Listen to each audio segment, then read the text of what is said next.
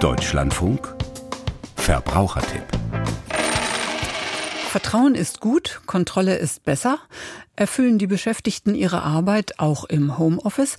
Was auf der Computertastatur passiert oder was gesprochen wird, kann überwacht werden, auch ohne dass man es bemerkt. Tricksen können aber auch die Beschäftigten. Arbeitnehmerüberwachung. Der Verbrauchertipp von Michael Voregger.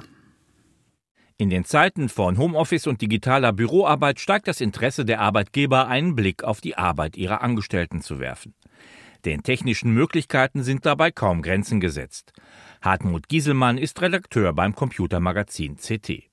Also die ganze Tendenz, Mitarbeiter lückenlos am Arbeitsplatz zu überwachen, kommt eigentlich aus den USA, weil dort sind auch die Gesetzesvorschriften relativ lax, sodass relativ ja umfangreiche Überwachungsmethoden dort erlaubt sind, die hierzulande in Deutschland noch verboten sind. Also so dürfen zum Beispiel dort Arbeitgeber ihre Angestellten ohne deren Wissen überwachen. Dazu werden Programme im Hintergrund auf den Rechner geladen, die alle Aktivitäten erfassen können. Es können die Kameras eingeschaltet werden werden, die dann eine Raumüberwachung machen, auch mit dem Mikrofon, dass Gespräche abgehört werden können. Es können Screenshots gemacht werden aus der Ferne, sodass der Administrator oder Chef dann sehen kann, was gerade auf dem Rechner alles abläuft. Es können der E-Mail-Verkehr und die Browser-Historie kann ausgelesen werden. Es lassen sich sämtliche Tastatureingaben überwachen und so auch Passwörter auslesen. Die heimliche Anwendung solcher Technologien in deutschen Büros ist in fast allen Situationen untersagt.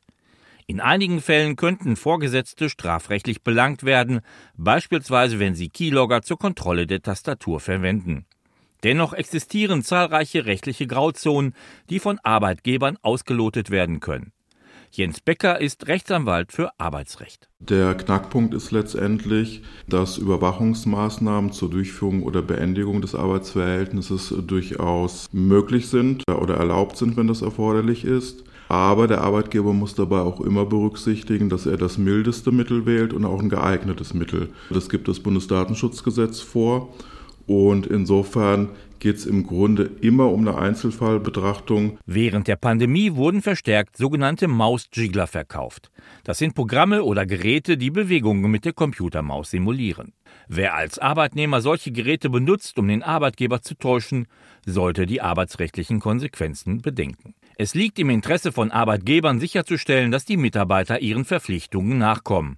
In rechtlicher Hinsicht stehen hier die Persönlichkeitsrechte der Mitarbeiter im Konflikt mit den Interessen der Arbeitgeber.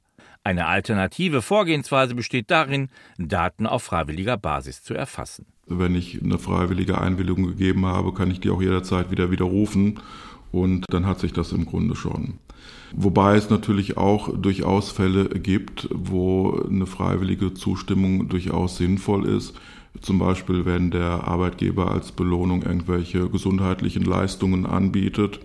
Und auch manchmal gibt es ja tatsächlich auch eine tatsächliche Notwendigkeit für eine Überwachung. Die Einführung von Videoüberwachung, insbesondere in Bezug auf heimliche Maßnahmen, wird gelegentlich getestet. Jedoch ist eine verdeckte Videoüberwachung nur in äußerst seltenen Ausnahmefällen zulässig. Wer sich unberechtigt überwacht fühlt, sollte Unterstützung bei Personalvertretungen und Gewerkschaften suchen.